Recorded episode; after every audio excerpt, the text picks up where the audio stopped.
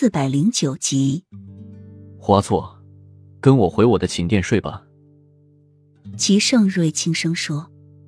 花错却摇摇头。算了，要是让人看见，还以为你有龙阳之癖呢。我还是回我的寝殿睡吧。你不要温暖了吗？齐盛瑞疑惑的说。花错多少次吵着要和他一起睡，但被他一次次的拒绝。你不是已经给我了吗？我这里很暖。花错绽开一个笑靥，双手交叠的放在自己的胸口上，他的心真的有一点点暖。洛英说过，这个世界上绝对不止他一个人有龙阳之癖，他不想孤独下去，所以他想去找那些和他有同样癖好的人，那样他就会平衡一点。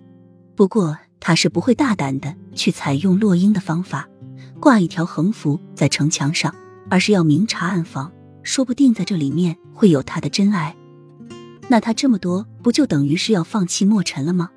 花错的眼神暗淡了一下，他不会那么轻易的放弃，除非樱花夫人真的和莫尘在一起，否则他不会死心。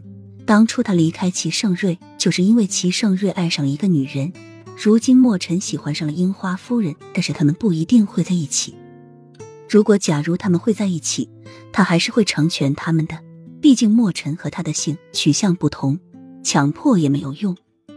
九月十五，皇后娘娘要去道观为肚中的孩子祈福，闭关七天，期间不允许沾染荤腥。齐盛瑞自然无法陪同皇后一同前往。这日，齐盛瑞刚下了朝。就让小西子帮樱花夫人叫来了。洛英依旧穿着一身清丽的素白，挽着高高的发髻，从门前进来的时候，让人看去很是高贵端庄，云容月貌，无诸顾盼，但是却带着一抹淡淡的清冷。齐盛瑞不自觉的想起在梅园中见到的雨涵，她也是这么高贵端庄，肤如凝脂，气若幽兰，眉宇间带着淡淡的疏离，身形很是修长。